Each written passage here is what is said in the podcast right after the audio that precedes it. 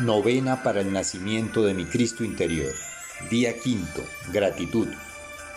Ahora que decidí tomar el camino de la tranquilidad permanente, el camino del amor, de la confianza en la perfección del plan divino, se revelan ante mí todas las bendiciones recibidas a lo largo de mi vida y especialmente las que recibo ahora. Nunca las había percibido, pues estaba más ocupado en reclamar lo que según yo necesitaba que en recibir con las manos abiertas todo lo que la vida me ha proporcionado es decir, lo correcto y perfecto para cada momento de mi existencia.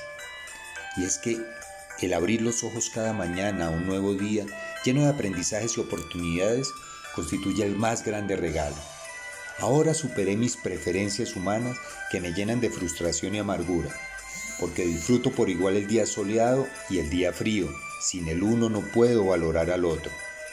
Ahora doy gracias por mi salud, siempre, incluso desde la enfermedad que me permite valorarla.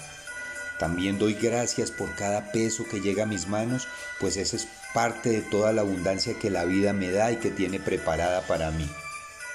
Ahora disfruto de la belleza de la flor más vistosa, como disfruto de la belleza de la hierba silvestre más sencilla, dando gracias por el don de la vista.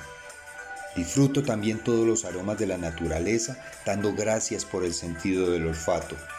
Valoro también ahora todos los sabores dando gracias por el sentido del, gusto.